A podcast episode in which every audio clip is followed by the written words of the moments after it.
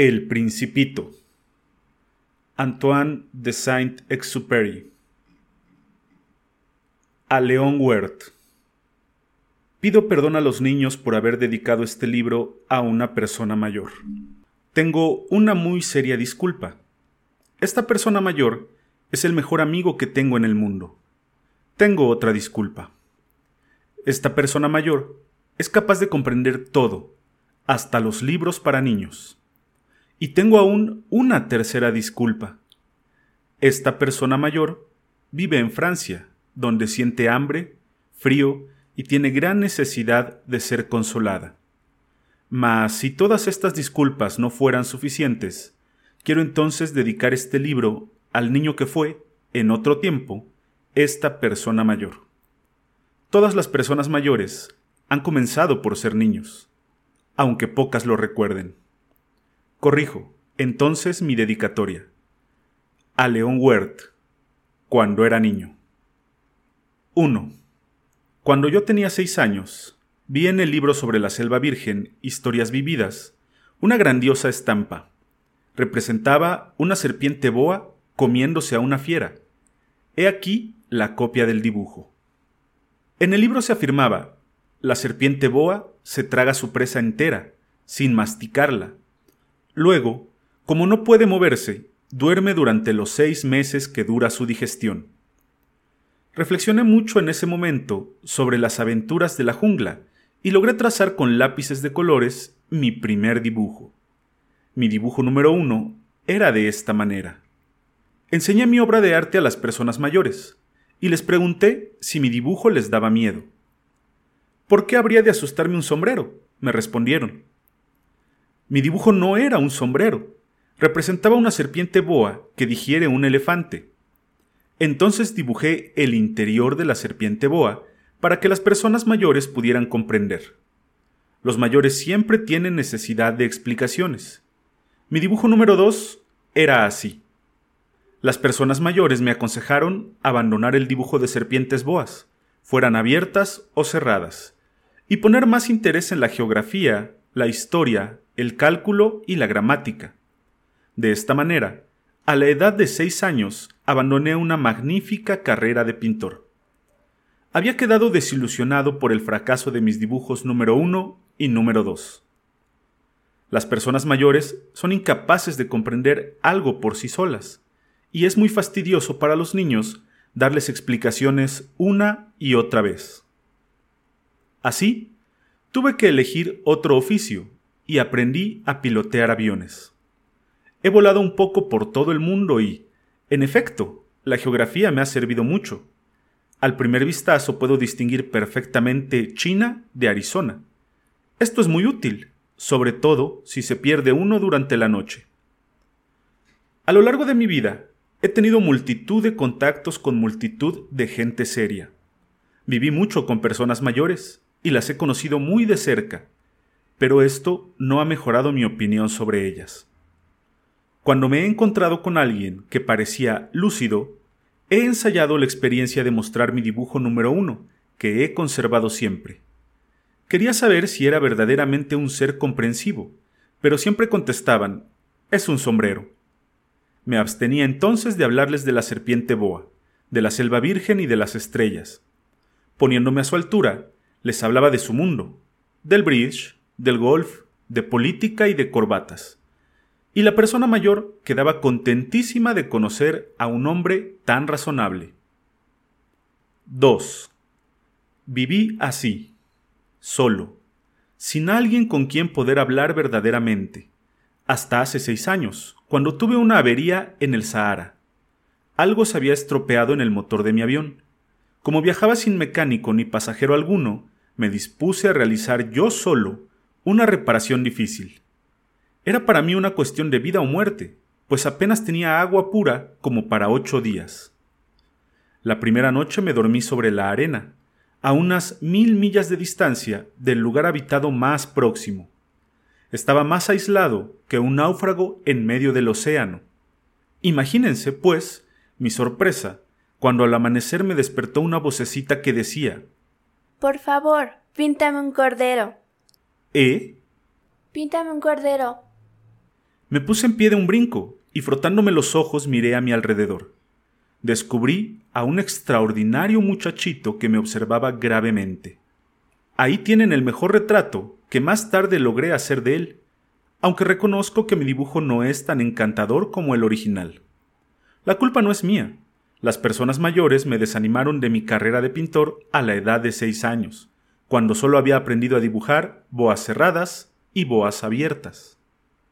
Miré, fascinado, aquella aparición. No hay que olvidar que me encontraba a unas mil millas de distancia del lugar habitado más próximo, y el muchachito no parecía ni perdido ni muerto de cansancio, de hambre, de sed o de miedo. No tenía la apariencia de un niño perdido en el desierto a mil millas de distancia del lugar habitado más próximo. Cuando logré, por fin, poder hablar, pregunté Pero, ¿qué haces tú aquí?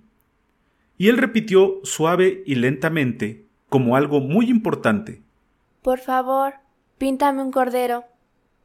Cuando el misterio es tan impresionante, uno no se atreve a contravenir. Por absurdo que aquello pareciera, a mil millas de distancia de algún lugar habitado y en peligro de muerte, saqué del bolsillo una hoja de papel y una pluma fuente. Recordé que yo había estudiado geografía, historia, cálculo y gramática, y le dije al muchachito, algo malhumorado, que no sabía dibujar. No importa. Píntame un cordero. Como nunca había dibujado un cordero, repetí uno de los dos únicos dibujos que era capaz de realizar, el de la boa cerrada, y quedé absorto al oírle decir No, no, no quiero un elefante dentro de una serpiente. La serpiente es muy peligrosa y el elefante ocupa mucho sitio. En mi tierra todo es muy pequeñito. Necesito un cordero. Por favor, píntame un cordero. Dibujé un cordero lo miró atentamente y dijo Este está muy enfermo. Por favor, haz otro. Volví a dibujar. Mi amigo sonrió gentilmente, con indulgencia, y dijo ¿Ves? Esto no es un cordero, es un carnero. Tiene cuernos. Realicé nuevamente otro dibujo y también fue rechazado como los anteriores. Es demasiado viejo. Quiero un cordero que viva mucho tiempo. Ya impaciente y deseoso de comenzar a desmontar el motor, tracé rápidamente este dibujo, se lo enseñé y dije Esta es la caja. El cordero que quieres está adentro. Me sorprendí al ver iluminado el rostro de mi joven juez. Oh, es exactamente como yo lo quería. ¿Crees que se necesite mucha hierba para este cordero? ¿Por qué? Porque en mi tierra todo es muy pequeño.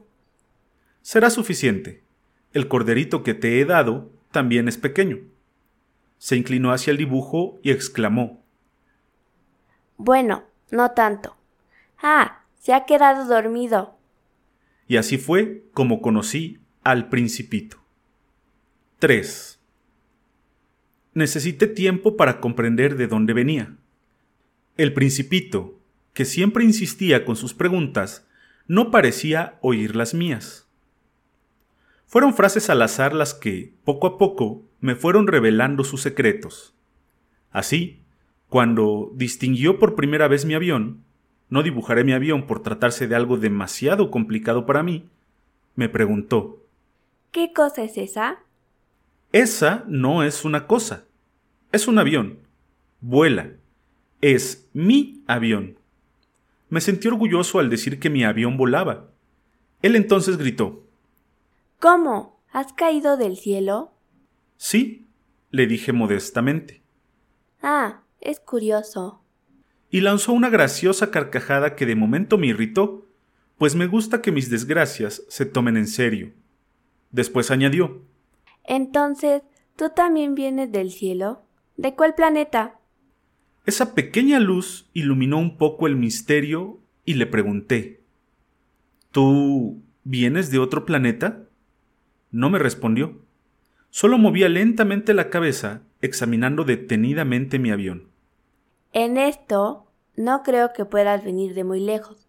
Y se hundió en un sueño durante largo tiempo.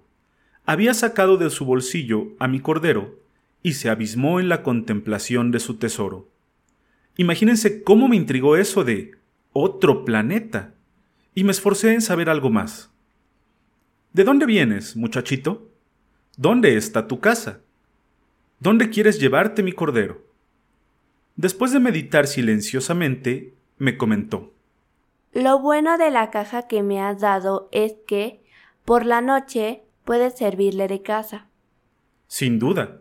Y si eres bueno, te daré también una cuerda y una estaca para atarlo durante el día.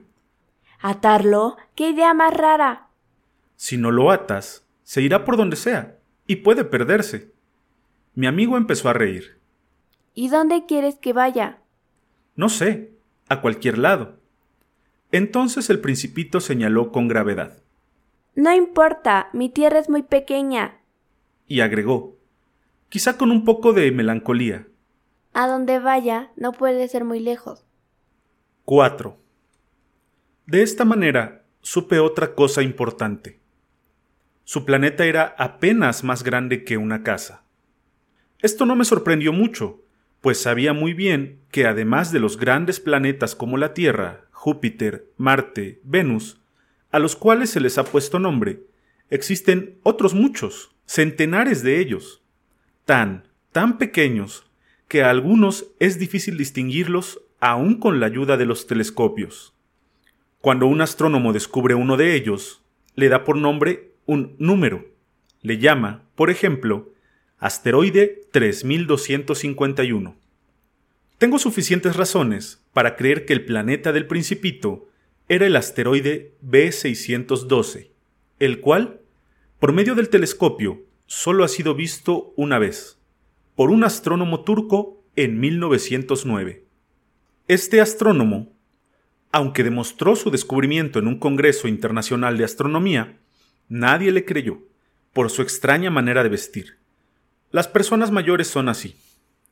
Felizmente para la reputación del asteroide B612, un dictador turco obligó a su pueblo vestir a la usanza europea. Entonces, en 1920, ante otro congreso, el astrónomo volvió a dar la noticia de su descubrimiento, y como lucía un traje muy elegante, todo el mundo aceptó su demostración. Si les he contado estos detalles sobre el asteroide B612, y hasta les he confiado su número, es por consideración a las personas mayores. A los mayores les gustan mucho las cifras. Cuando se les habla de un nuevo amigo, jamás preguntan cosas esenciales como qué tono tiene su voz, qué juegos prefiere, o si le gusta o no coleccionar mariposas. En cambio preguntan ¿qué edad tiene? ¿Cuántos hermanos? ¿Cuánto pesa? ¿Cuánto gana su padre? Solamente con estos detalles creen conocerle. Si a una persona mayor le decimos hay una casa preciosa de ladrillos rosas, con geranios en las ventanas y palomas sobre el tejado. No pueden imaginarse cómo es. Es preciso decir, hay una casa que vale tantos millones de pesos. Entonces exclaman entusiasmados, ¡Oh, qué hermosa es! Si les decimos, la prueba de que el principito ha existido es que reía, era encantador y quería un cordero, no lo entienden ni lo creen, aunque querer un cordero sea una prueba irrebatible de existencia. Las personas mayores se encogerán de hombros y nos dirán que nos comportamos como niños. Pero si les decimos, el planeta de donde venía el principito es el asteroide B612, quedarán totalmente convencidas y no dudarán más. Ni modo. Hay que entender que son así los niños deben ser muy condescendientes con las personas mayores. Claro que nosotros, como sabemos comprender la vida, nos burlamos tranquilamente de los números. A mí me habría gustado empezar esta historia a la manera de los cuentos de hadas. Me habría gustado decir, érase una vez un principito, que vivía en un planeta apenas más grande que él, y que tenía necesidad de un amigo. Para aquellos que comprenden la vida, esto hubiera parecido más real. No me gustaría que mi libro fuese tomado a la ligera. Siento tristeza al acordarme de mi amigo. Hace ya seis años que él se fue con su cordero, y si intento describirlo aquí, es solo con el fin de recordarlo bien. Tener un amigo es un verdadero privilegio, y si uno se olvida de ellos, se corre el riesgo de volverse como las personas mayores, que solo se interesan por las cifras y los números. Para evitar esto, he comprado una caja de lápices de colores. Es muy duro, a mi edad, ponerse a dibujar, cuando en toda la vida no se ha hecho más que boas abiertas y boas cerradas a la edad de seis años. Trataré de hacer retratos lo más parecido que me sea posible, aunque no estoy muy seguro de lograrlo. Uno saldrá bien y otro quizá no tanto. En las proporciones me equivoco también un poco.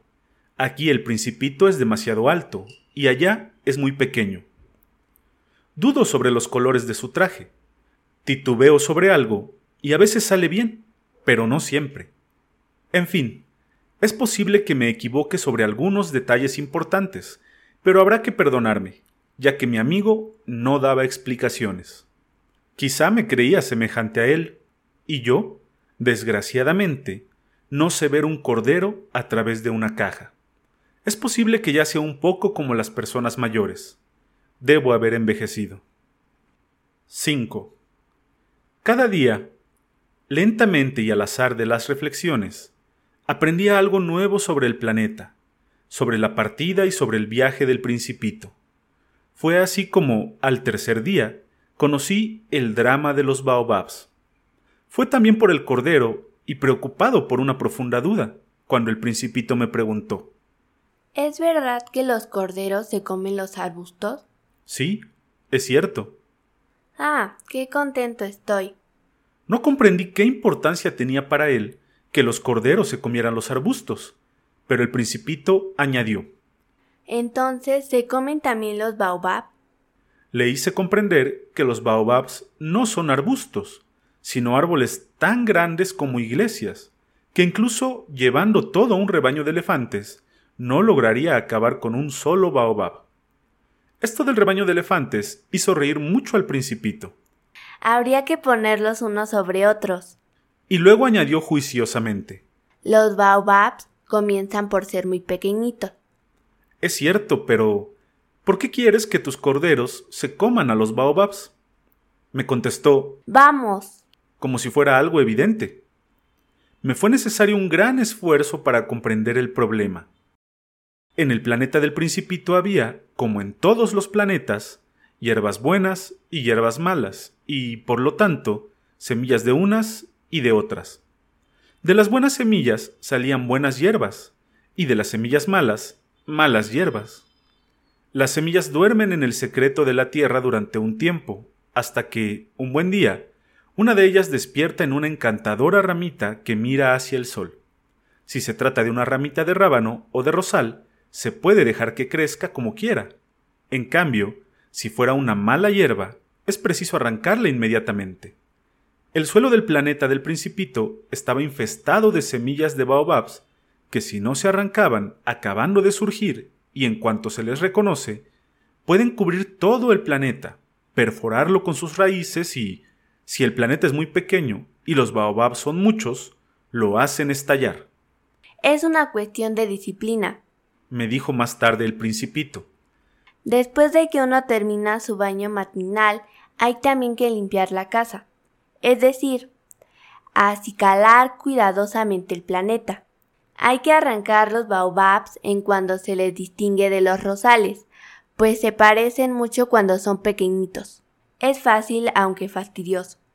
El principito aconsejó que me propusiera a realizar un hermoso dibujo para que los niños de mi tierra comprendieran bien estas ideas. Si alguna vez viajan, me decía, esto podrá servirles mucho, a veces no hay inconveniente en dejar para un poco más tarde el trabajo, pero tratándose de Baobab, el retraso es siempre fatal. Yo he conocido un planeta habitado por un perezoso que descuidó tres arbustos. Siguiendo las indicaciones del principito, realicé el dibujo. No me gusta adoptar el papel de moralista, pero como el peligro de los baobabs es tan desconocido y el riesgo que puede correr quien llegue a perderse en un asteroide es tan grande, no dudo en hacer una excepción y exclamar, Niños, atención a los baobabs. Y solo con el fin de advertir a mis amigos de los peligros a los que se exponen desde hace tiempo sin saberlo, es por lo que trabajé con ahínco en este dibujo. La lección que con él se puede dar vale la pena. Es muy posible que alguien se pregunte por qué no realicé otros dibujos tan admirables como el de los baobabs. La respuesta es muy sencilla. Cuando dibujé los baobabs, estaba animado por un sentimiento de urgencia. 6.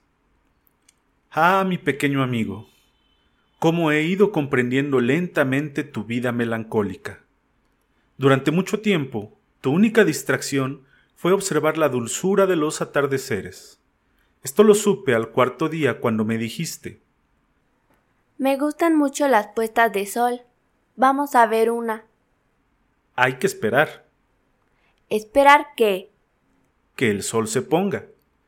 Primero te sorprendiste, después te reíste de ti mismo y dijiste Siempre creo que estoy en mi tierra. Aquí, todos sabemos que cuando es mediodía en Estados Unidos, en Francia se está poniendo el sol. Sería necesario trasladarse a Francia en un minuto para verlo. Pero desgraciadamente, Francia está lejos. En cambio, en tu pequeño planeta, bastaba arrastrar la silla un poco para observar una maravillosa puesta del sol cada vez que lo deseabas. Un día vi ponerse el sol 43 veces. Y un poco más tarde añadiste. ¿Sabes? Cuando uno está demasiado triste es bueno ver las puestas de sol. Ese día estabas muy triste, ¿verdad? Pero el principito no respondió. 7. Al quinto día, y también en relación con el Cordero, me fue posible revelar otro secreto de la vida del principito. Me preguntó, como fruto de un problema larga y silenciosamente meditado, Si un cordero come arbustos, se comerá también las flores, ¿no? Un cordero se come todo lo que encuentra. ¿Aún las flores que tienen espinas?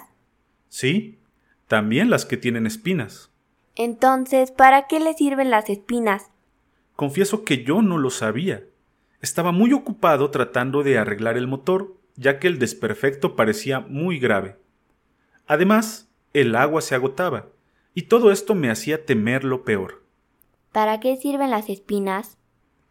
El principito no permitía nunca que se dejara sin respuesta alguna de sus preguntas. Irritado por la gravedad del arreglo de mi avión, le respondí lo primero que se me ocurrió para salir del paso.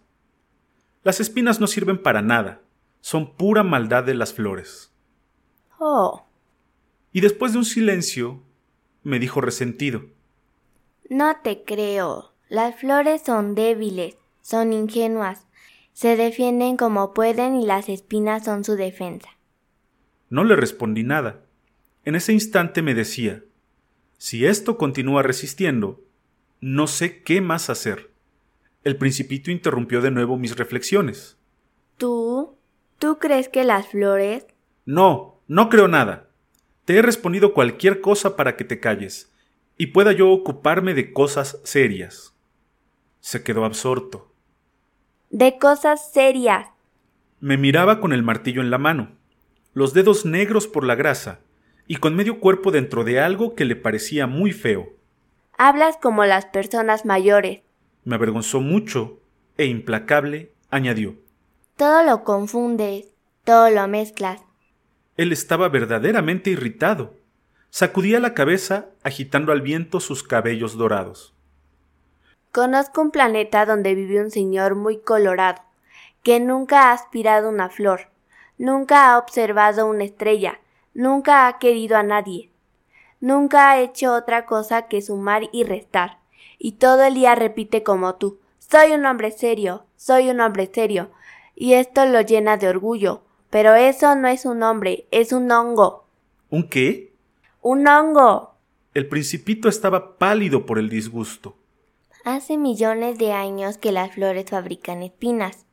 Hace millones de años que los corderos se comen las flores. Y no es serio intentar comprender por qué las flores hacen tanto esfuerzo en fabricar sus espinas si éstas no van a servirles para defenderse. ¿Es que no es importante la guerra entre los corderos y las flores? ¿No es esto mucho más serio y mucho más importante que la suma de un señor gordo y colorado? Y si yo conozco una flor única que solo existe en mi planeta y sé que un corderillo puede destruirla sin ni siquiera darte cuenta, ¿es que esto no es importante? enrojeció aún más y prosiguió. Si alguien ama una flor de la que solo existe un ejemplar entre millones y millones de estrellas, es suficiente mirar al cielo para ser feliz, pues puede decir satisfecho. Mi flor está allí, en alguna parte. Pero si el cordero se la come, será tan doloroso como si de pronto todas las estrellas se apagaran. ¿Y eso tampoco es importante? No pudo decir más. Estalló en sollozos. La noche había caído. Yo había dejado el martillo. Ya no importaban la avería, la sed y la muerte. Había en una estrella, en un planeta, el mío, la Tierra, un principito a quien consolar. Le pedí perdón. Lo arrullé entre mis brazos diciéndole, La flor que tú amas no corre peligro. Te dibujaré un bozal para tu cordero y una armadura para tu flor. Te... Yo ya no sabía qué decirle, cómo consolarle y qué hacer para recuperar su confianza. Me sentía muy torpe. Es tan misterioso el país de las lágrimas. 8. Aprendí a conocer esa flor. En el planeta del principito había habido flores comunes, de una sola fila de pétalos que apenas ocupaban sitio y a nadie llamaban la atención. Asomaban entre la hierba una mañana y morían por la tarde. Pero aquella flor era distinta. Había surgido de una semilla llegada de quién sabe dónde. Y el principito había vigilado cuidadosamente aquella ramita tan diferente de las que él conocía. Podía ser una nueva especie de baobab, pero el arbusto cesó pronto de crecer y comenzó a brotar la flor. El principito observó cómo crecía un enorme capullo y presentía que de allí habría de salir una aparición milagrosa. La flor tardaba en definir su forma y en completar su belleza al abrigo de su verde envoltura. Poco a poco escogía sus colores y ajustaba sus pétalos. No quería salir deslucida, quería aparecer en pleno esplendor de su belleza. Era coqueta desde pequeña, y su misteriosa preparación le tomó varios días. Una mañana, al salir el sol, por fin se mostró espléndida. La flor, que había trabajado con tanta precisión, dijo bostezando Oh, acabo de despertar. Perdón por estar tan despeinada. El principito no pudo contener su embeleso. ¡Qué hermosa eres! ¿Verdad? respondió dulcemente la flor. Además he nacido al mismo tiempo que el sol. El principito advirtió que ella no era muy modesta, pero era tan conmovedora. Creo que es hora de desayunar, agregó la flor. Si tuvieras la bondad. Y el principito, algo confuso, buscó una regadera y la roció con agua fresca. Así fue como ella lo había atormentado con su vanidad un poco sombría. Un día, hablando de sus cuatro espinas, le dijo al principito Ya pueden venir los tigres con sus garras. No hay tigres en mi planeta, objetó el principito. Además, los tigres no comen hierba. Yo no soy una hierba, respondió dulcemente la flor. Perdón. En verdad los tigres no me atemorizan, pero tengo horror a las corrientes de aire. ¿No tienes un biombo? ¿Horror a las corrientes de aire? Si son buenas para las plantas, pensó el principito. Esta flor es muy complicada. ¿Y por la noche podrás protegerme con un capelo? Hace mucho frío en tu tierra. Es más cómodo allá de donde vengo. Pero recordó que había llegado como semilla, y que era del todo evidente que no podía conocer otros mundos. Entonces se interrumpió y disimuladamente tosió dos o tres veces para atraer la simpatía del principito. ¿Y el biombo? Iba a traerlo, pero no dejas de hablarme. Tosió con insistencia, para crearle remordimiento. Así, a pesar de la buena voluntad de su amor, el principito llegó a dudar de ella. Había puesto demasiada atención a palabras sin importancia, y se sentía desdichado. No debía haber hecho caso a sus palabras, me confesó un día. No hay que hacer caso a lo que dicen, basta con mirarlas y aspirar su aroma. Mi flor perfumaba mi planeta, y, en ese entonces, no bastó para complacerme. Aquella historia de garras y tigres que tanto me molestó al principio, terminó por enternecerme. Y me confió aún más. No supe comprender nada entonces. Debí juzgarla por sus actos y no por sus palabras. Ella perfumaba e iluminaba mi vida. No debía haber huido. No supe reconocer la ternura detrás de sus pobres astucias. Son tan contradictorias las flores, y yo era demasiado joven para saber amarla. 9. Creo que el principito aprovechó la migración de unos pájaros silvestres para evadirse y comenzar su viaje. La mañana de la partida arregló muy bien su planeta, desollinó cuidadosamente sus dos volcanes en actividad, sobre los cuales calentaba su desayuno por las mañanas. Tenía, además, un volcán extinguido. Desollinó también este, pues, como él decía, Nunca se sabe. Si los volcanes se desollinan bien, arden sin erupciones, suavemente, como el fuego de nuestras chimeneas. Pero los hombres somos demasiado pequeños para desollinar nuestros volcanes, y por eso nos causan tantos disgustos. El principito arrancó con tristeza los últimos brotes de baobabs. Creía no volver jamás. Sus trabajos habituales le parecieron muy agradables, y cuando regó por última vez la flor y se dispuso a ponerla al abrigo de la campana, sintió ganas de llorar. Adiós, le dijo a la flor, pero ella no respondió. Adiós, repitió el principito. La flor tosió, aunque no estaba resfriada, y al fin dijo He sido una tonta. Perdóname y procura ser feliz. Le desconcertó la ausencia de reproches, y quedó con el biombo en la mano, sin comprender esa tranquila mansedumbre. Sí, yo te quiero, le dijo la flor.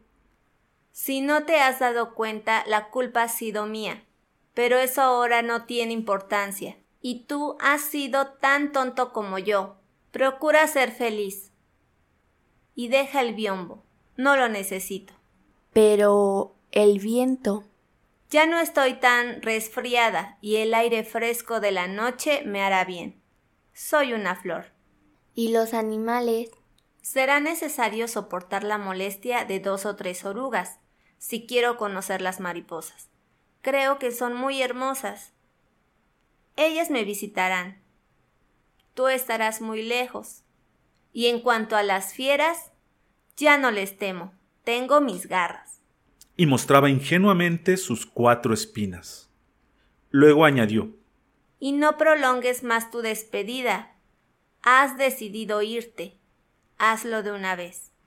La flor, que era orgullosa, no quería que él la viese llorar. 10 se encontraba en la región de los asteroides 325, 326, 327, 328, 329 y 330. Comenzó a visitarlos para instruirse y ocuparse en alguno al mismo tiempo. El primero estaba habitado por un rey, que vestía ropas púrpura adornadas con piel de armiño. Estaba sentado sobre un trono sencillo y, sin embargo, majestuoso. Ah, exclamó el rey al ver al principito. Aquí tenemos un súbdito. Y el principito se preguntó ¿Cómo es que puede reconocerme si nunca me ha visto? No sabía que para los reyes todos los hombres son súbditos. Acércate para que te vea mejor, le dijo el rey, orgulloso de ser por fin el rey de alguien. El principito buscó dónde sentarse, pero el planeta estaba casi cubierto por el magnífico manto. Se quedó, entonces, de pie, y como estaba muy fatigado, bostezó. La etiqueta no permite bostezar en mi presencia, dijo el rey. Te lo prohíbo. No he podido evitarlo, respondió el principito, muy confuso. He realizado un viaje muy largo y no he dormido Entonces, dijo el rey, te ordeno que bosteces. Hace años que no veo bostezar a nadie. Los bostezos pueden despertarme mucha curiosidad. Vamos, bosteza otra vez. Te lo ordeno. Ya no puedo. Me ha cohibido, dijo el principito ruborizado. Hum, respondió el rey. Bueno, te ordeno que tan pronto bosteces como que no bosteces. Tartamudeaba un poco y parecía inquieto, pues el rey exigía que su autoridad fuese respetada y no toleraba la desobediencia. Era un monarca absoluto, pero a pesar de eso, era muy bueno y siempre daba órdenes razonables. Si ordeno, decía, si ordeno a un general transformarse en ave marina, y el general no me obedeciese, la culpa no sería del general, sino mía. ¿Puedo sentarme? preguntó tímidamente el principito. Te ordeno sentarte, respondió el rey, recogiendo majestuosamente su manto de armiño. El principito estaba sorprendido. Aquel planeta era tan pequeño que no se explicaba sobre quién podría reinar. Señor, le dijo, perdóneme si le pregunto. Te ordeno interrogarme, se apresuró a decir el rey. Señor, ¿sobre qué ejerce su poder? Sobre todo, contestó el rey con gran naturalidad. ¿Sobre todo? El rey señaló su planeta, los otros planetas y las estrellas. ¿Sobre todo eso? volvió a preguntar el principito. Sobre todo eso, respondió el rey. No era solamente un monarca absoluto, era un monarca universal. ¿Y las estrellas le obedecen?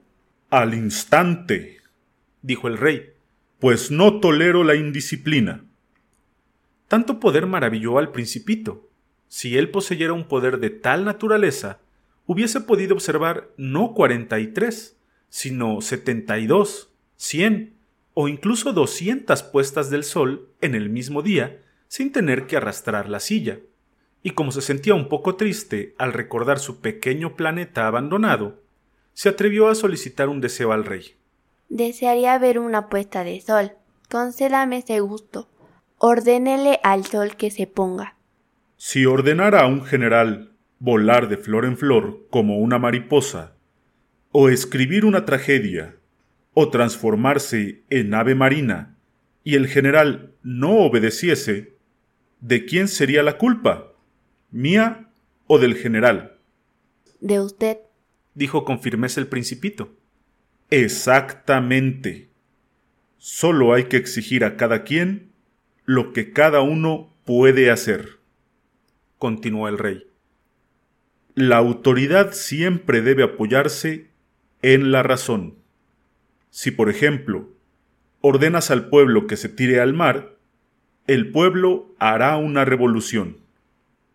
Por eso es que tengo derecho a exigir obediencia, porque mis órdenes son razonables.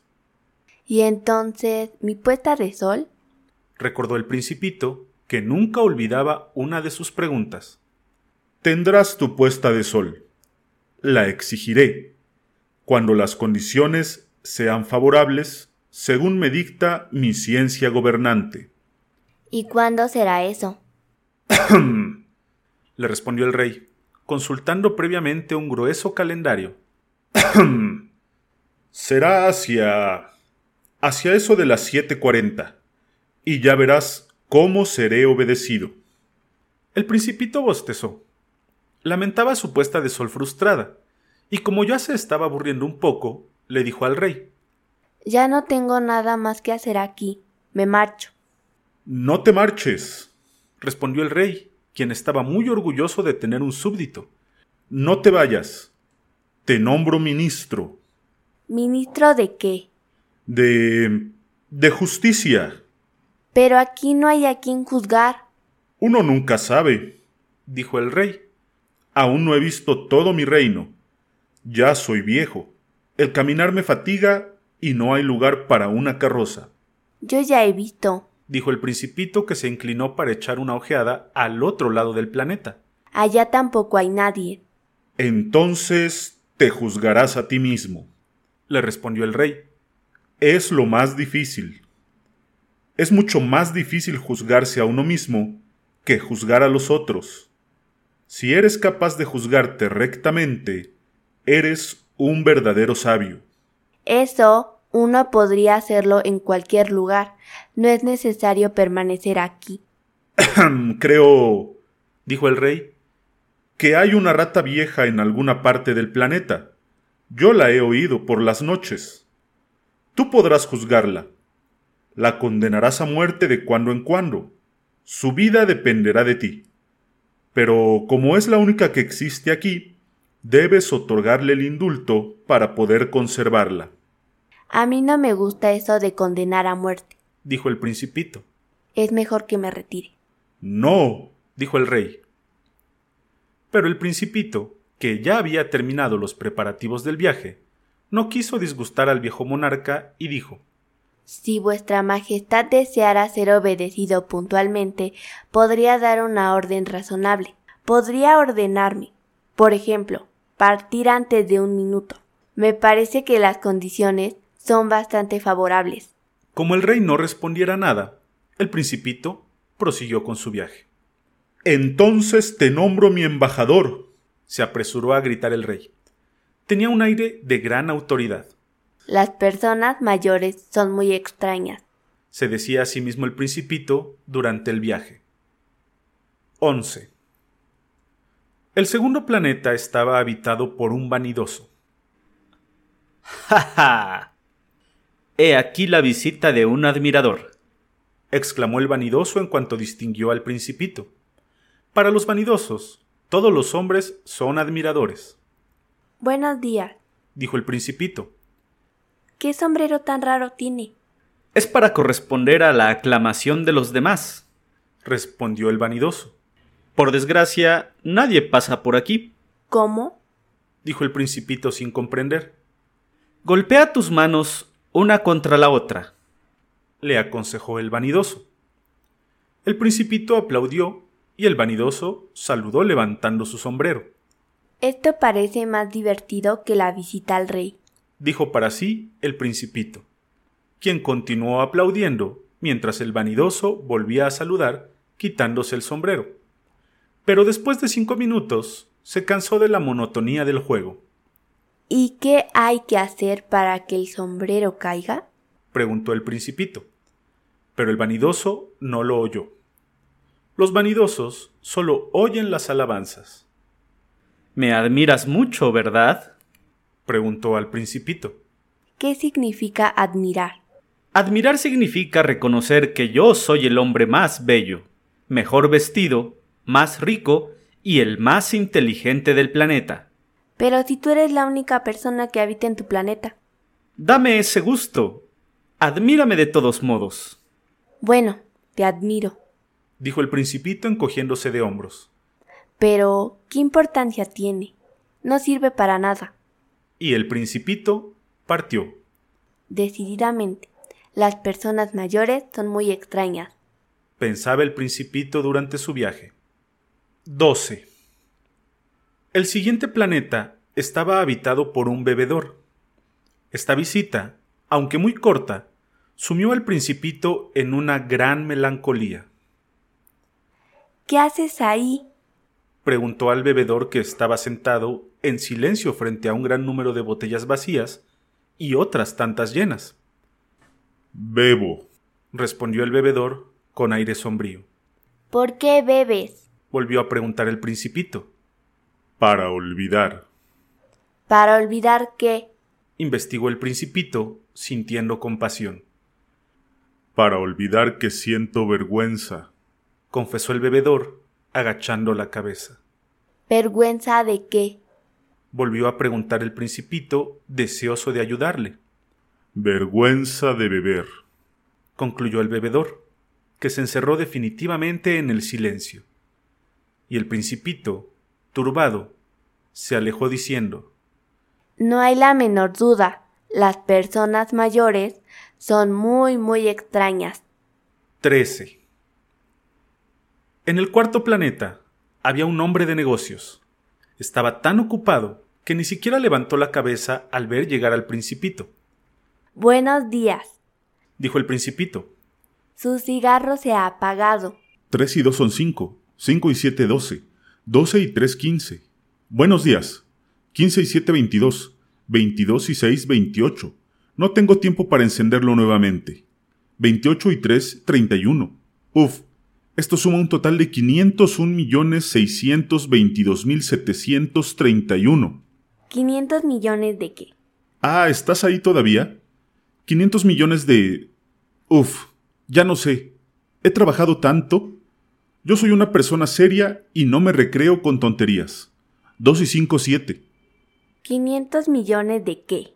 Volvió a preguntar el principito, que nunca había desistido a una pregunta suya. El hombre de negocios levantó la cabeza. En 54 años, solo tres veces he sido interrumpido. La primera fue hace 22, cuando un abejorro cayó y hacía tan insoportable ruido que me hizo equivocarme cuatro veces en una suma. La segunda fue hace 11 años, por una crisis de reumatismo. Yo no hago ningún ejercicio, pues no tengo tiempo para perderlo callejeando. Soy un hombre serio. Y la tercera vez, la tercera vez es esta. Llevaba, pues, 501 millones. ¿500 millones de qué? El hombre de negocios advirtió que no lo dejarían seguir en paz y contestó más malhumorado. Millones de esas cositas que algunas veces se ven en el cielo. ¿Moscas? No, cositas que brillan. ¿Abejitas? No, unas cositas doradas que hacen soñar y desvariar a los holgazanes. Yo soy un hombre serio y no tengo tiempo de soñar. Ah, estrellas. Sí, eso, estrellas. ¿Y qué haces tú con 500 millones de estrellas? 501 millones 622 mil 731 exactas. ¿Y qué haces con ellas? ¿Qué, qué hago? Sí. Nada. Poseerlas. ¿Posees a las estrellas? ¿Son tuyas? Sí. Pero yo he visto un rey que... Los reyes no poseen nada. Reinan solamente. Es muy diferente poseer que reinar. ¿Y de qué sirve poseer las estrellas? Me sirve para ser rico. ¿Y para qué sirve ser rico? Me sirve para poder comprar más estrellas si es que alguien las encuentra y descubre. Hmm. Este razona poco más o menos como mi borracho. Se dijo para sí el principito. Sin embargo, siguió preguntando. ¿Y cómo es posible poseer las estrellas? ¿De quién son? dijo esquivo el hombre de negocios. No sé. De nadie. Entonces son mías, pues yo soy el primero en tener la ocurrencia. ¿Y eso es suficiente? Desde luego. Si te encuentras un diamante que nadie reclama, el diamante es tuyo. Si encontraras una isla que no es de nadie, formalizas la propiedad y es tuya. Si eres el primero en tener una idea y la haces patentar, es tuya. Las estrellas son mías. Las poseo puesto que nadie, antes que yo, soñó con poseerlas. Bien, dijo el principito. ¿Y qué es lo que tú haces con ella? Las administro, las cuento y las recuento una y otra vez, contestó el hombre de negocios. Es difícil, pero yo soy un hombre serio. El principito no estaba del todo satisfecho y continuó. Yo poseo una bufanda y puedo ponérmela alrededor del cuello, y si poseo una flor, puedo cortarla y llevármela. Pero tú no puedes llevarte las estrellas. Eso no, pero puedo depositarlas en un banco. ¿Qué quiere decir depositar? Quiere decir que escribo en un papelito el número exacto de mis estrellas y se guarda bajo llave. ¿Y eso es todo? Es suficiente. Esto es divertido, pensó el principito. Es incluso bastante poético, pero no resulta ser serio. El principito tenía, sobre las cosas serias, ideas muy diferentes de las que suelen tener las personas mayores. Yo tengo una flor a la que riego todos los días.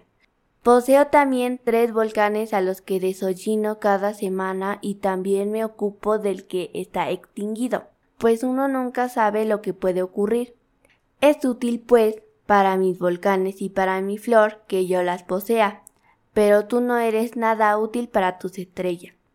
El hombre de negocios abrió la boca para defenderse, pero no encontró qué decir. El principito aprovechó y se fue. Decididamente, las personas mayores son extrañísimas. Se dijo con sencillez el principito y continuó su viaje. 14. El quinto planeta era muy curioso. Era el más pequeño de todos.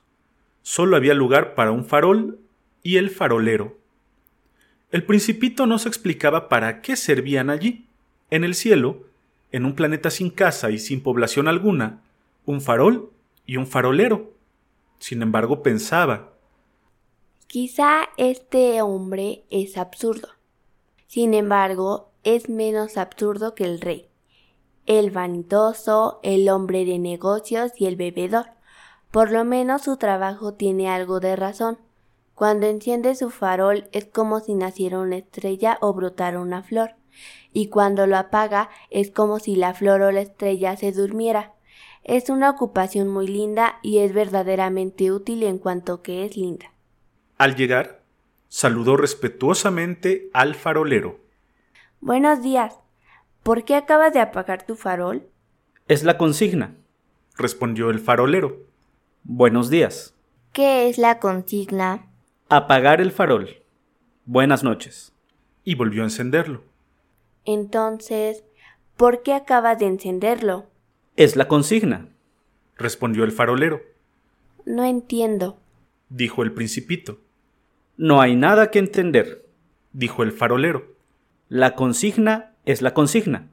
Buenos días. Y apagó su farol. Después limpió su frente con un pañuelo de cuadros rojos. Mi trabajo es terrible. Antes era razonable.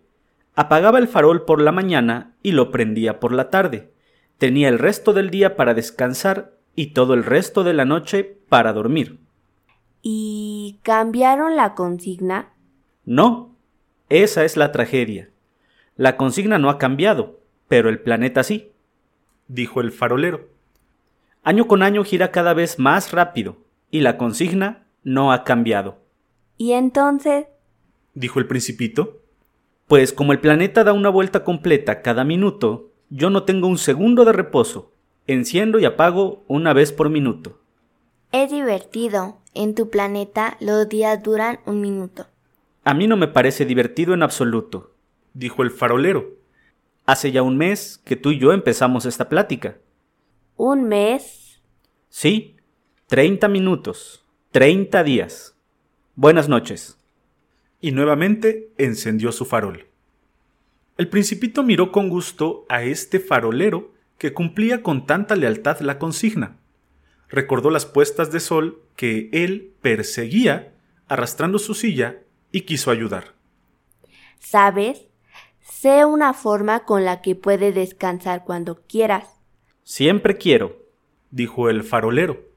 Se puede ser fiel y perezoso a la vez dijo el principito. Tu planeta es tan pequeño que puedes darle la vuelta con solo tres pasos. No tienes que hacer más que caminar muy lentamente para quedar siempre hacia el sol. Caminarás cuando quieras descansar y el día durará el tiempo que desees. Eso no es un gran adelanto, dijo el farolero. Pues lo que a mí más me gusta en la vida es dormir. Eso es no tener buena suerte, dijo el principito. No, no es tener buena suerte, replicó el farolero. Buenos días. Y apagó su farol. Mientras el principito proseguía su viaje, iba pensando. Este sería despreciado por los otros, por el rey, por el vanidoso, por el bebedor y por el hombre de negocios. Sin embargo, es el único que no me parece ridículo. Quizás porque se ocupa de algo ajeno a sí mismo. Suspiró con nostalgia y se dijo Es el único del que hubiera podido hacerme amigo, pero su planeta es tan pequeño que no hay lugar para dos. Lo que el principito no quería confesar era que añoraría las mil cuatrocientas cuarenta puestas de sol que podría haber visto en 24 horas. 15. El sexto planeta era diez veces más grande. Estaba habitado por un anciano que escribía en enormes libros. ¡Ah! Un explorador. exclamó el anciano al ver al principito que se había sentado sobre la mesa dando un resoplo. Había viajado ya tanto. ¿De dónde vienes tú? preguntó el anciano. ¿Qué libro es este tan grande y pesado? preguntó a su vez el principito. ¿Qué hace usted aquí? Soy geógrafo, dijo el anciano. ¿Y qué es un geógrafo? Es un sabio que conoce dónde se encuentran los mares, los ríos, las ciudades, las montañas y los desiertos. Eso es muy interesante, dijo el principito. Por fin un verdadero oficio. Y dio un vistazo alrededor del planeta del geógrafo. Nunca había visto un planeta tan majestuoso. Es muy hermoso su planeta. ¿Tiene océano? No lo sé. No puedo saberlo, dijo el geógrafo. Oh. dijo el principito decepcionado. ¿Y montañas? No puedo saberlo, repitió el geógrafo. ¿Y ciudades, ríos y desiertos? Tampoco puedo saberlo. Pero... usted es geógrafo. Exactamente, dijo el geógrafo. Pero no soy explorador, ni tengo exploradores que me informen. El geógrafo no puede estar de acá para allá haciendo el recuento de ciudades, ríos, montañas, océanos y desiertos. Un geógrafo es demasiado importante para andar explorando de un lado a otro. Se queda en su despacho y allí recibe a los exploradores. Les interroga y toma nota de sus observaciones e informes. Si alguna parte le parece interesante, manda a hacer una investigación sobre la moralidad del explorador. ¿Por qué? Porque si un explorador dijera mentiras, sería una catástrofe para los libros de geografía. Y también si un explorador bebiera demasiado. ¿Por qué? preguntó el principito. Porque los borrachos ven doble, y el geógrafo pondría dos montañas donde solo hay una. Conozco a alguien, dijo el principito, que sería un mal explorador. Es muy posible. Cuando la moralidad del explorador parece buena, se hace un estudio sobre su descubrimiento. ¿Se va a verificarlo? No, eso sería demasiado complicado. Se le exigen pruebas. Por ejemplo, si se trata del descubrimiento de una gran montaña, se le pide que traiga grandes piedras. Súbitamente, el geógrafo se sintió emocionado y dijo Tú vienes de muy lejos. Eres un explorador. Comienza, pues, a describirme tu planeta. El geógrafo abrió su registro y afiló la punta de su lápiz. Los relatos de los exploradores siempre se escriben primero con lápiz y solo se pasan a tinta una vez que el explorador ha presentado suficientes pruebas. ¿Y bien? interrogó el geógrafo.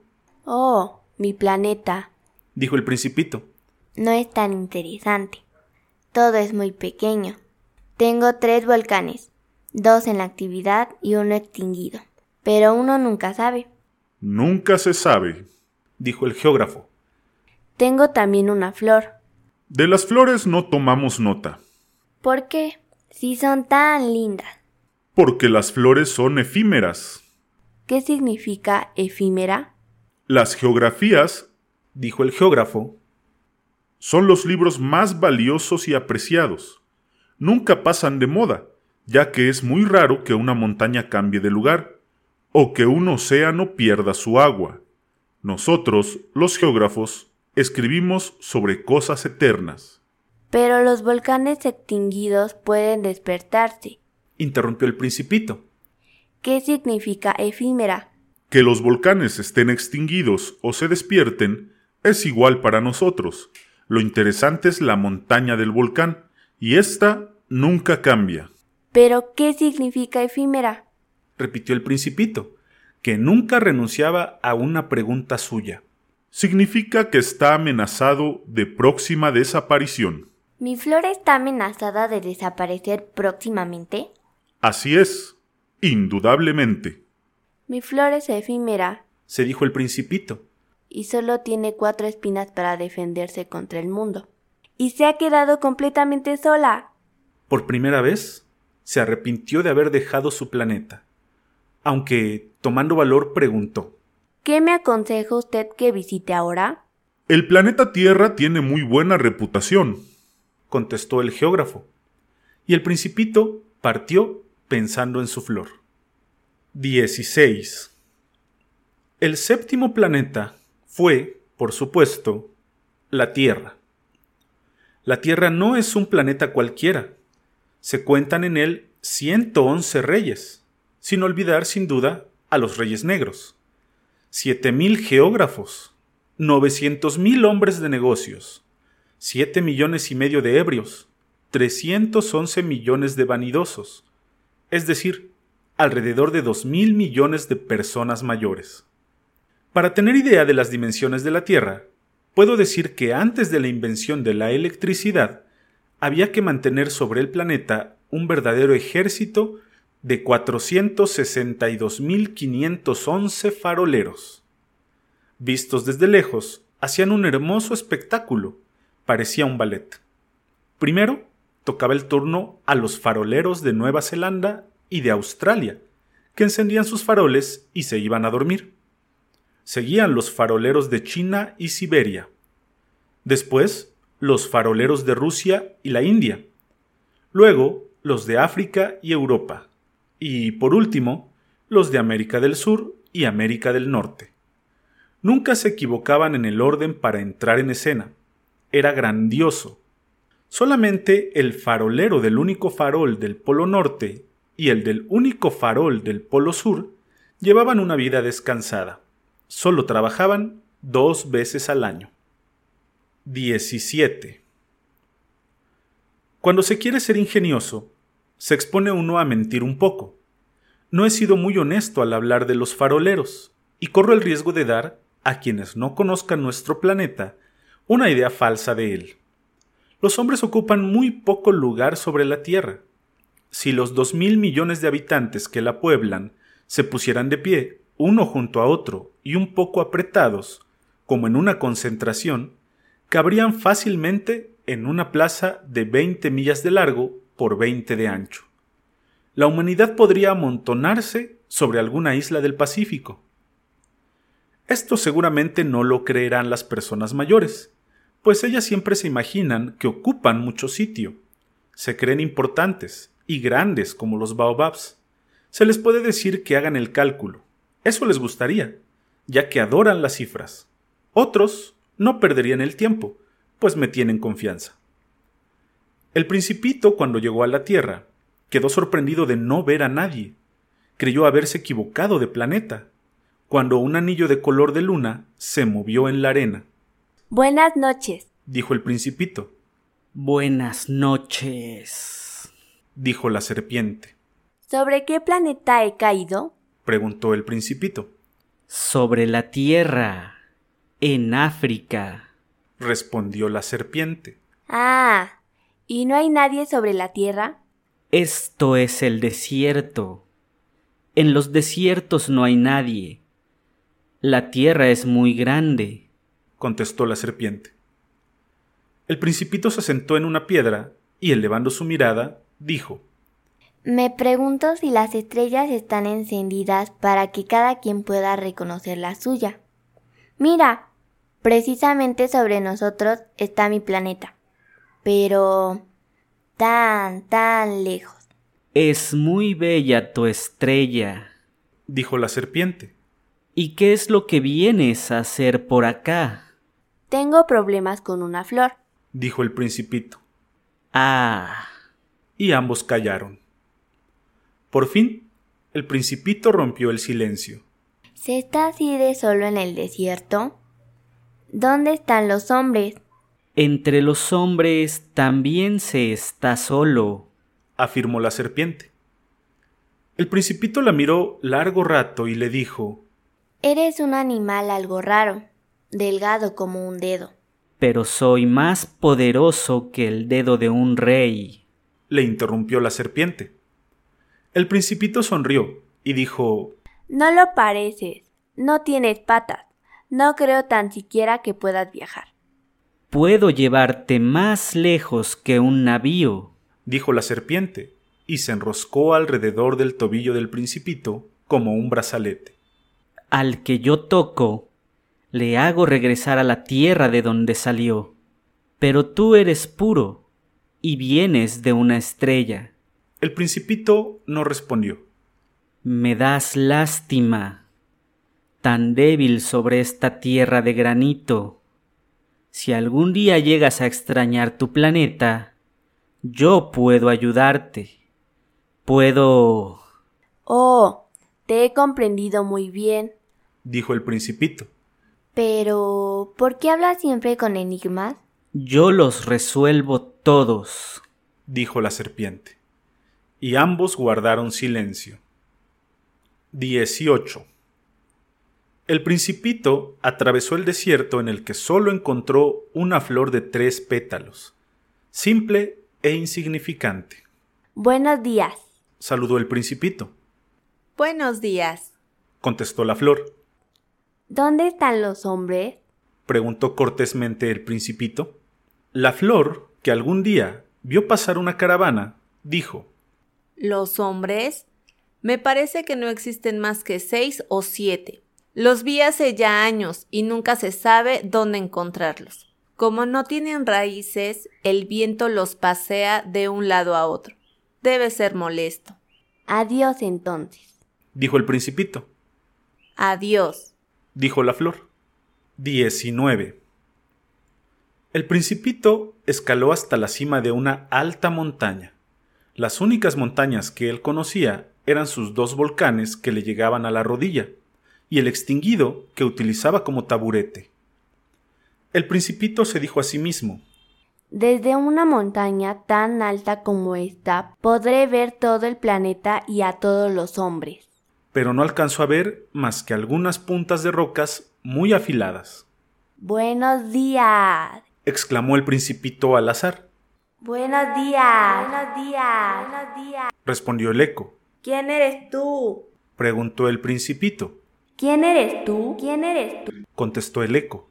Sean mis amigos, estoy solo, dijo el principito. Sean mis amigos, estoy solo, estoy solo, repitió el eco. ¿Qué planeta más raro? pensó entonces el principito.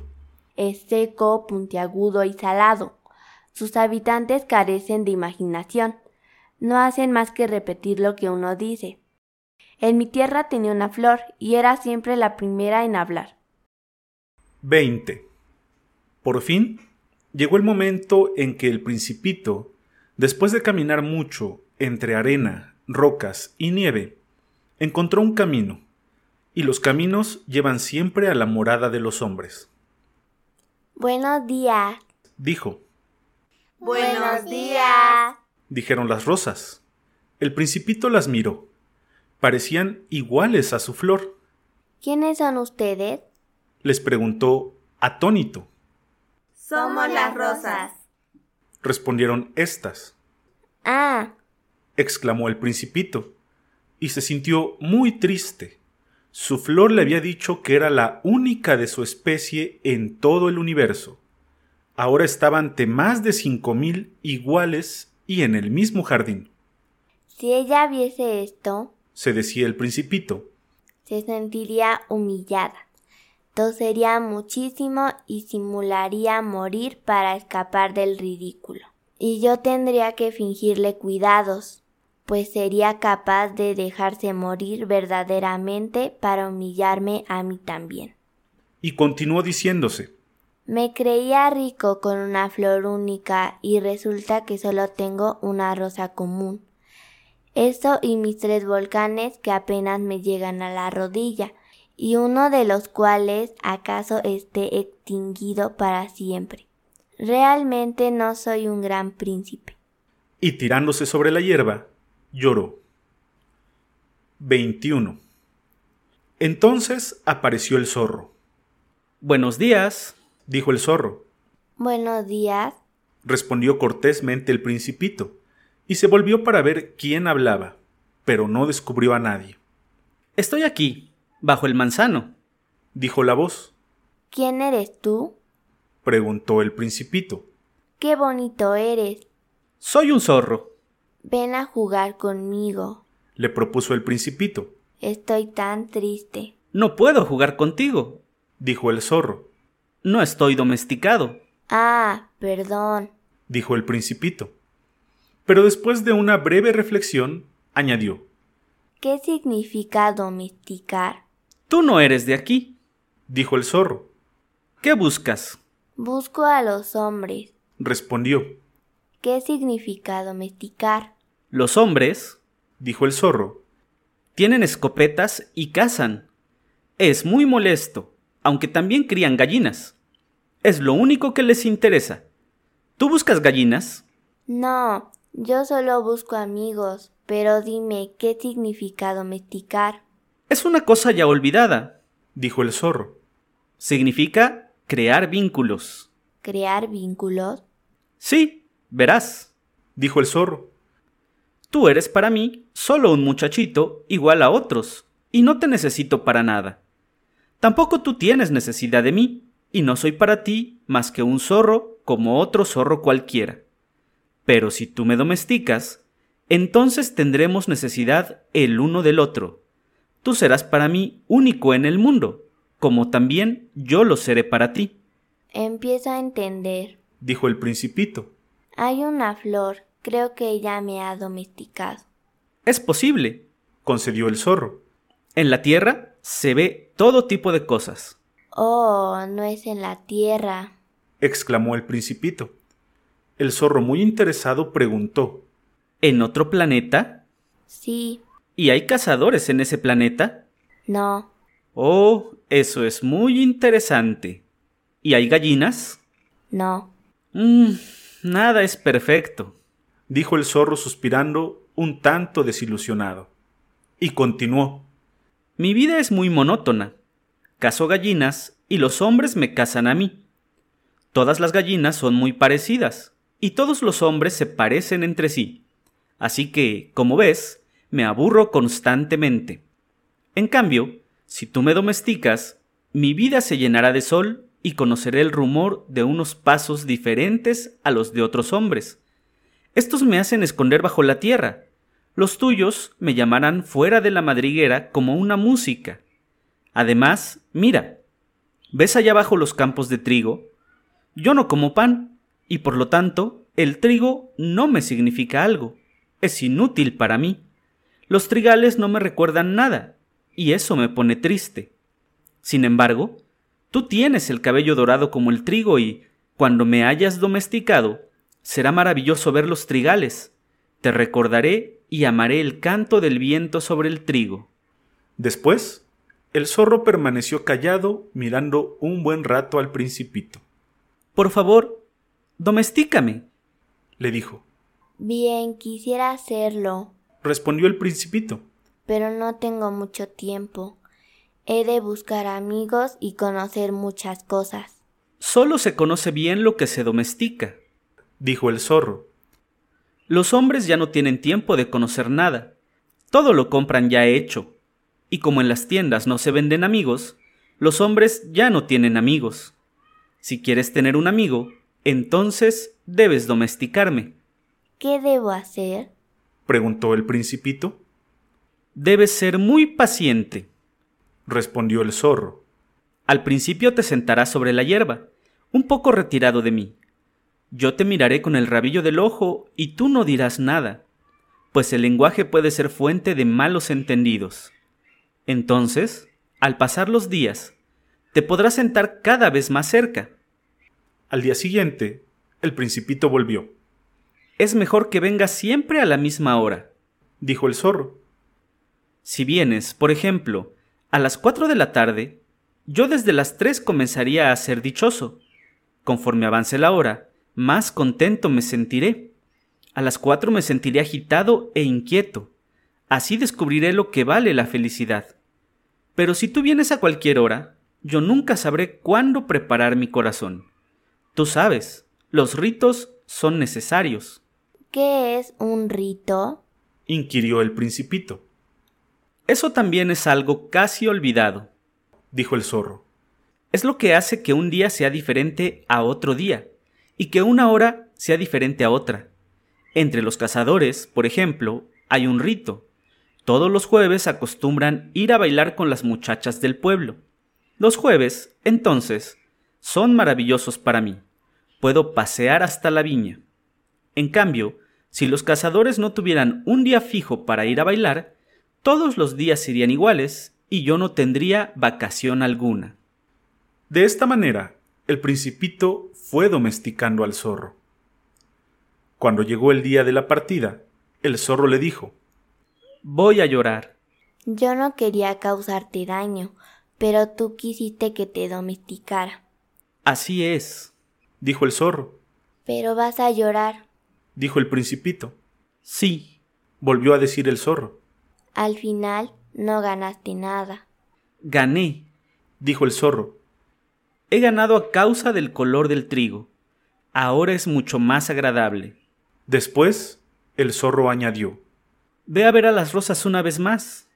Comprenderás que la tuya sí es única en el mundo. Regresarás para decirme adiós y yo te regalaré un secreto. El principito se fue a ver nuevamente las rosas. Les dijo En efecto, no se parecen a mi rosa. Ustedes todavía no son nada. Nadie las ha domesticado, ni ustedes han domesticado a nadie. Son como el zorro era antes, un zorro común y corriente que nada se diferenciaba de los otros cien mil zorros. Sin embargo, ahora él es único en el mundo. Las rosas se sentían molestas oyendo al principito, que continuó diciéndoles Son realmente muy bellas, pero están vacías.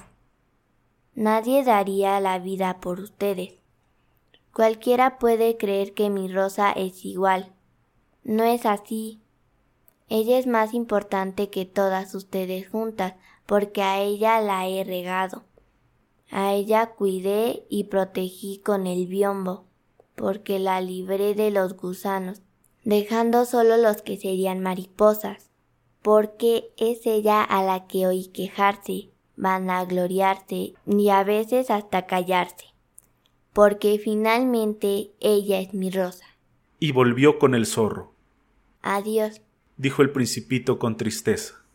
Adiós, dijo el zorro. He aquí mi secreto. Solo con el corazón se puede ver bien. Lo esencial es invisible a los ojos. Solo con el corazón, lo esencial es invisible a los ojos repitió el principito para recordarlo. Lo que hace importante a tu rosa es el tiempo que le has dedicado. Es el tiempo que le he dedicado, repitió el principito con el fin de recordarlo. Los hombres han olvidado esta gran verdad, dijo el zorro. Tú no debes olvidarla. Eres responsable por siempre de lo que hayas domesticado. Eres responsable de tu rosa. Soy responsable de mi rosa repitió el principito para recordarlo. 22. Buenos días, dijo el principito. Buenos días, respondió el guardavías. ¿Qué haces aquí? preguntó el principito. Cuento a los viajeros y los despacho en trenes que los llevan de un lado a otro. Y de pronto, algo iluminado, rugiendo como el trueno, hizo temblar la caseta del guardavías. Tienen mucha prisa, dijo el principito. ¿Qué es lo que buscan? Ni siquiera el conductor de la locomotora lo sabe, dijo el guardavías. Un segundo tren rápido, iluminado, rugió en sentido inverso. ¿Ya vuelven? Preguntó el principito. No son los mismos, contestó el guardavías. Es un cambio. ¿No se sentían contentos donde estaban?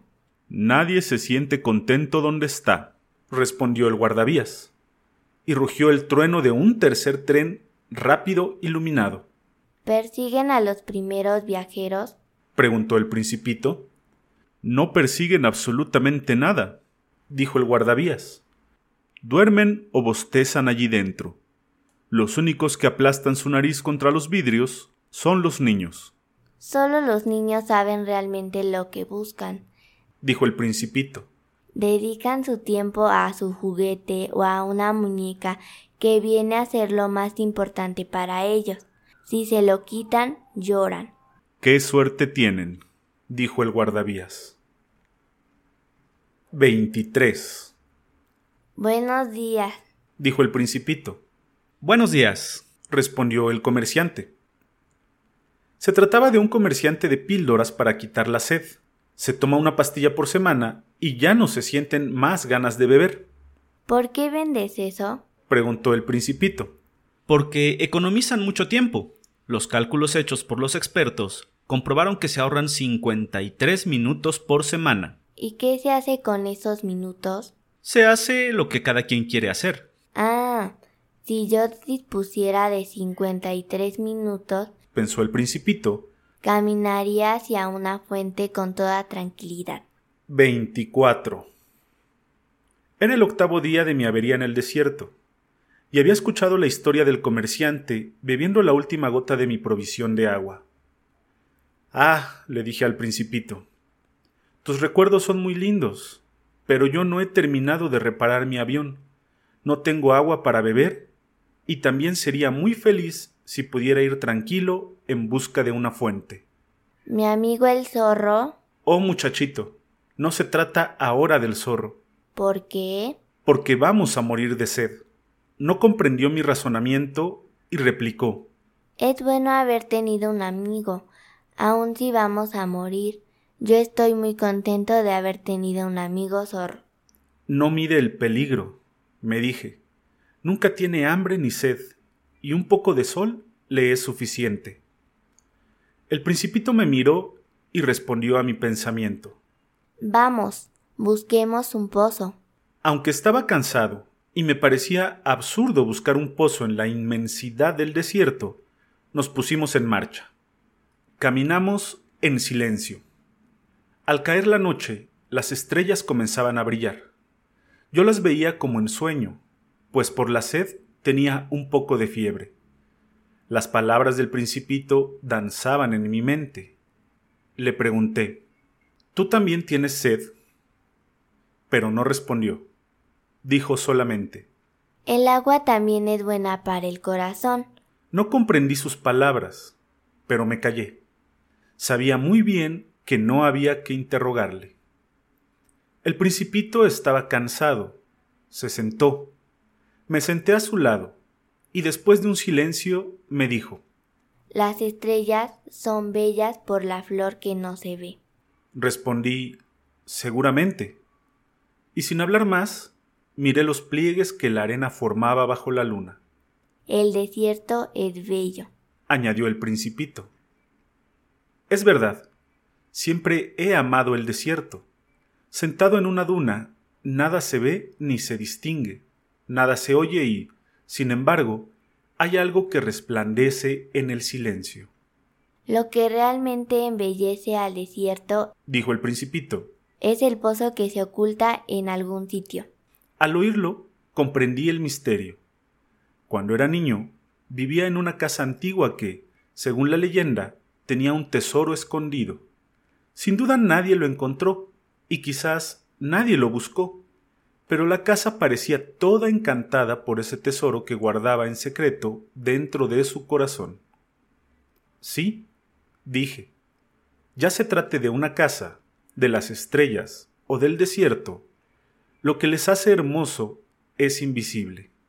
Me alegra, dijo bostezando el principito, que estés de acuerdo con mi zorro. El principito tenía sueño y se quedó dormido. Lo tomé en mis brazos y continué el camino. Me sentía emocionado llevando aquel tesoro que me parecía tan frágil. A la luz de la luna miraba aquella frente pálida, aquellos ojos dormidos, aquel cabello dorado movido al viento, y me dije lo que veo es sólo la corteza, lo más importante es invisible. Al contemplar sus labios entreabiertos, en los que se esbozaba una sonrisa, me dije aún, lo que más me emociona de este principito es su fidelidad a una flor. Es la imagen de la rosa que resplandece en él como la llama de una lámpara, incluso cuando duerme. Y lo sentí más frágil aún. Pensé que a las lámparas hay que protegerlas. un viento fuerte puede apagarlas. Seguí caminando y con la luz de la aurora descubrí el pozo. 25. Los hombres se meten en los trenes pero no saben a dónde van, no saben qué quieren ni saben qué buscar. Dijo el principito y añadió. No vale la pena. El pozo al que habíamos llegado no se parecía en nada a los pozos del Sahara, que son simples agujeros abiertos en la arena. Este parecía el pozo de un pueblo, aunque resulta que por allí no había ningún poblado, y yo creía soñar. Es extraño, le dije al principito. Todo está ya listo. La polea, el balde y la cuerda. Él se rió, tocó la cuerda y la polea se movió. El sonido era parecido al de una vieja veleta que el viento no ha movido en mucho tiempo. ¿Oyes? dijo el principito. Hemos despertado al pozo y ahora canta. No quería que el principito hiciera el menor esfuerzo, y le dije Déjame hacerlo. Es pesado para ti. Lentamente subí el cubo hasta el brocal. Lo asenté dejándolo firme en el borde. Aún oía el canto de la polea, y en el agua se reflejaba el sol. Tengo sed de esta agua, dijo complacido el principito. Dame de beber. Entonces comprendí lo que él había buscado. Levanté el balde hasta sus labios. Bebió con los ojos cerrados. El espectáculo era bello como un día de fiesta. Aquella agua era algo más que un alimento. Había nacido del caminar bajo las estrellas, del canto de la polea, del esfuerzo de mis brazos. Era como un regalo para el corazón. Cuando yo era niño, las luces del árbol de Navidad, la música de la misa de medianoche, la dulzura de las sonrisas, daban su resplandor al regalo de Navidad que recibía. En tu tierra los hombres cultivan cinco mil rosas en un solo jardín y nunca encuentran lo que buscan. No lo encuentran, respondí. Sin embargo, lo que buscan podrían encontrarlo en una sola rosa o en un poco de agua. Sin duda, respondí. Y el principito añadió Pero los ojos no siempre saben ver. Hay que buscar con el corazón. Yo ya había bebido y no tenía sed. Me encontraba bien. La arena estaba color de miel. Yo gozaba con esa armonía hasta sentirme dichoso sin embargo, percibí algo que me inquietaba. Es necesario que cumplas tu promesa, dijo dulcemente el principito, que nuevamente se había sentado junto a mí. ¿Qué promesa? Ya sabes, el bozal para mi cordero. Soy responsable de mi flor. Saqué del bolsillo mis bosquejos. El principito los miró y con una sonrisa dijo Tus baobabs parecen coles y tu zorro tiene orejas muy largas. Oh, le dije. Y yo que estaba tan orgulloso de mis baobabs. Y volvió a reír. Eres injusto, muchachito. Yo no sabía dibujar más que boas cerradas y boas abiertas. Oh, dijo el principito, volviendo a sonreír. Todo está bien. Los niños lo comprenden todo. Bosquejé, pues, un bozal, y al dárselo se me oprimió el corazón. Tú tienes proyectos que desconozco. Pero no me respondió. ¿Sabes? Me dijo. Mañana será el aniversario de mi llegada a la Tierra. Y después de un silencio, añadió. Caí muy cerca de aquí. Y se sonrojó. Nuevamente, sin comprender por qué, sentí una gran tristeza y dije, entonces, ¿no paseabas casualmente por estos lugares hace ocho días?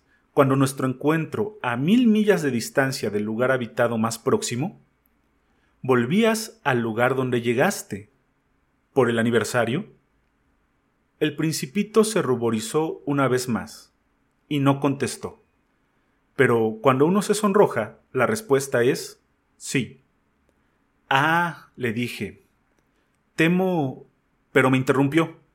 Ahora debes volver a trabajar. Debes terminar de reparar tu avión. Ve y regresa mañana por la tarde. Te espero aquí. Pero yo seguía intranquilo. Recordaba las palabras del zorro. Si uno se deja domesticar, corre el riesgo de llorar un poco.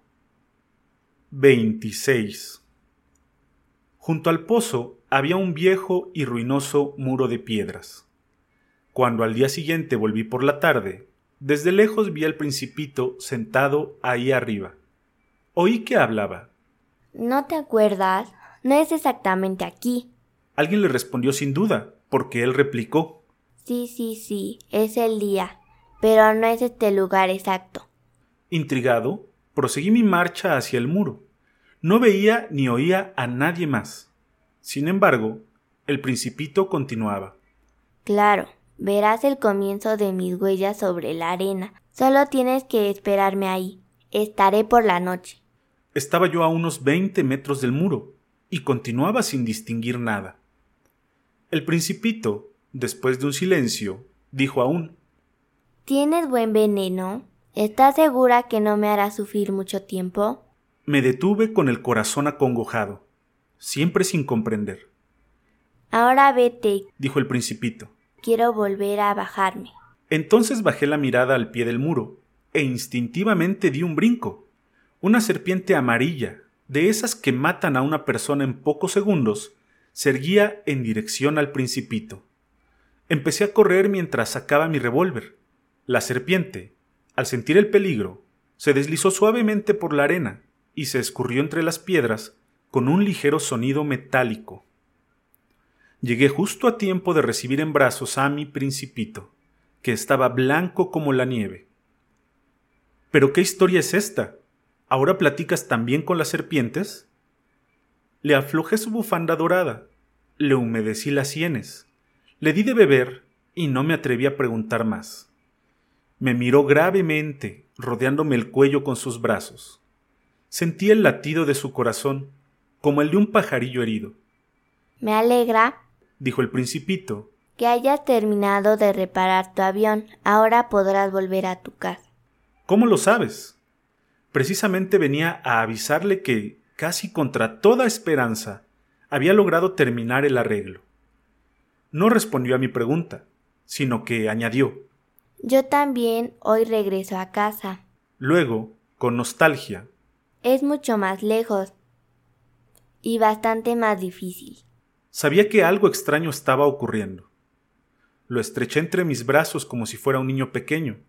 No obstante, al ver su mirada que se perdía en la lejanía, sentí como si se escurriera en un abismo sin poder hacer nada por retenerlo. Tengo tu cordero y la caja para el cordero, y tengo también el bozal. Y sonrió con algo de melancolía. Esperé un buen rato para que volviera a entrar en calor. ¿Has tenido miedo, muchachito? Lo había tenido, sin duda. Sonrió con dulzura y dijo Esta noche voy a tener más. Nuevamente me quedé helado por la misma sensación de algo irreparable, y comprendí lo difícil que sería no volver a oír aquella risa, que era como una fuente en el desierto para mí. Muchachito, quiero oírte reír. Pero él me dijo, Esta noche hará un año. Mi estrella se encontrará justo sobre el lugar donde el año pasado. Le interrumpí. Dime que toda esa historia de serpientes, citas y estrellas es solo un mal sueño, una pesadilla. Pero el principito dijo solamente Lo más importante nunca se ve. Indudablemente. Es igual con la flor. Si quieres a una flor que habita en una estrella, es muy dulce mirar el cielo por la noche. Todas las estrellas han florecido. Seguro. Es como el agua que me diste a beber. Era como una música. ¿Te acuerdas qué dulce era? Claro. Por la noche mirarás las estrellas. No puedo señalarte la mía, mi casa, porque es demasiado pequeña. Así es mejor. Mi estrella será para ti una de ellas, cualquiera. Te gustará entonces mirar a todas y todas serán tus amigas.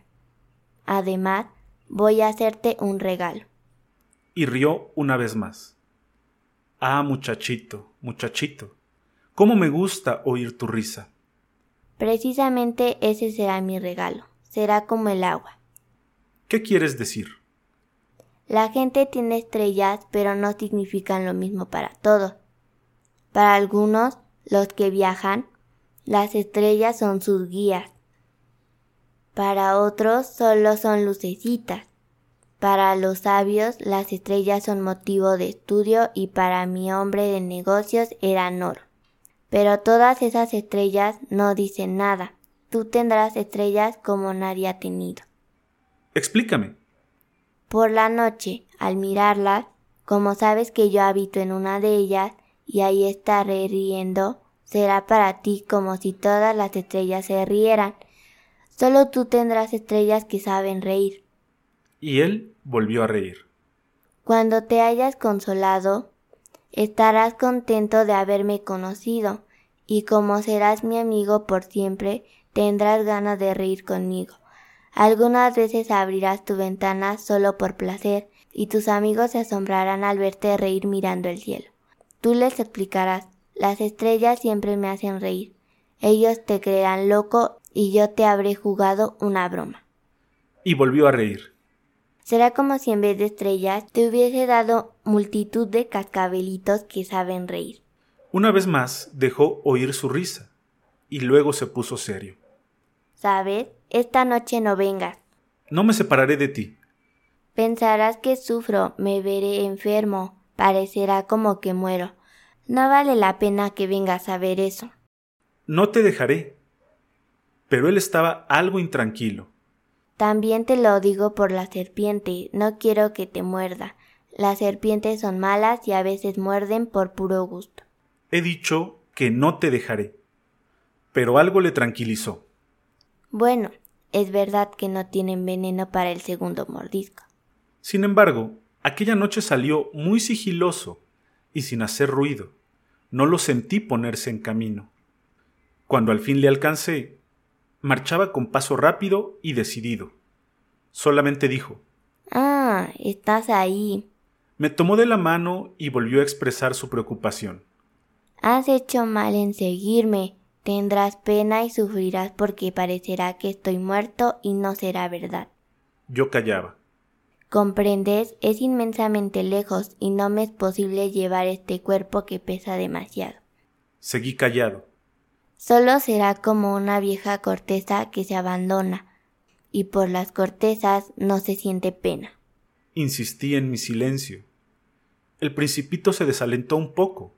Sin embargo, dijo Será agradable, ¿sabes? Yo también miraré las estrellas. Todas serán pozos con poleas cantarinas. Todas las estrellas me darán de beber. Será divertido. Tú tendrás 500 millones de cascabeles y yo 500 millones de fuentes. El principito también se quedó callado. Estaba llorando. Se sentó porque tenía miedo y dijo aún Es allí. Déjame ir solo. Mi flor, ¿sabes? Soy responsable. Y ella es tan débil e ingenua. Solo tiene cuatro espinas insignificantes para defenderse contra el mundo. No pude mantenerme de pie. Tuve que sentarme. Bien, eso es todo, dijo, y aún titubeó un instante. Luego se levantó y dio un paso. Yo continuaba inerte, sin poder moverme. Un relámpago amarillo centelleó en su tobillo. Quedó inmóvil un instante, sin exhalar un grito. Luego, suave y silenciosamente cayó en la arena, como cuando cae un árbol. 27. Ahora, ya hace seis años de esto. Jamás he contado esta historia y los compañeros que me vuelven a ver se alegran de encontrarme vivo, aunque me notan triste. Es el cansancio, les digo. Al correr del tiempo, me he consolado un poco, pero no completamente. Sé que ha vuelto a su planeta, pues al amanecer no encontré su cuerpo, que no era en realidad tan pesado. Y me gusta por la noche escuchar a las estrellas que suenan como 500 millones de cascabeles. Pero sucede algo que me inquieta. Al bozal que dibujé para el principito se me olvidó añadirle la correa de cuero. No sé si habrá podido atárselo al cordero. Entonces me pregunto, ¿qué habrá sucedido en su planeta? quizás el cordero se ha comido la flor. A veces me digo, seguro que no, el principito la protege y vigila a su cordero. Entonces me siento dichoso, y todas las estrellas ríen dulcemente. Pero otras veces pienso, alguna que otra vez se distrae uno, y eso basta. Si una noche ha olvidado poner el fanal o el cordero ha salido sin hacer ruido durante la noche, y entonces los cascabeles se convierten en lágrimas. Y ahí está el gran misterio. Para ustedes que quieren al principito, lo mismo que para mí, nada en el universo habrá cambiado si en cualquier parte, quién sabe dónde, un cordero desconocido se ha comido o no se ha comido una rosa. Pero miren al cielo y pregúntense, ¿el cordero se ha comido la flor? Y veréis cómo todo cambia. Ninguna persona mayor comprenderá jamás que esto sea verdaderamente importante. Este es, para mí, el paisaje más hermoso y el más triste del mundo. Es el mismo paisaje de la página anterior que he dibujado una vez más para que lo vean bien. Fue aquí donde el principito apareció sobre la tierra, desapareciendo luego. Examínenlo atentamente, para que sepan reconocerlo. Si algún día, viajando por África, cruzan el desierto, si por casualidad pasan por allí, no se apresuren, se los ruego, y deténganse un poco, precisamente bajo la estrella.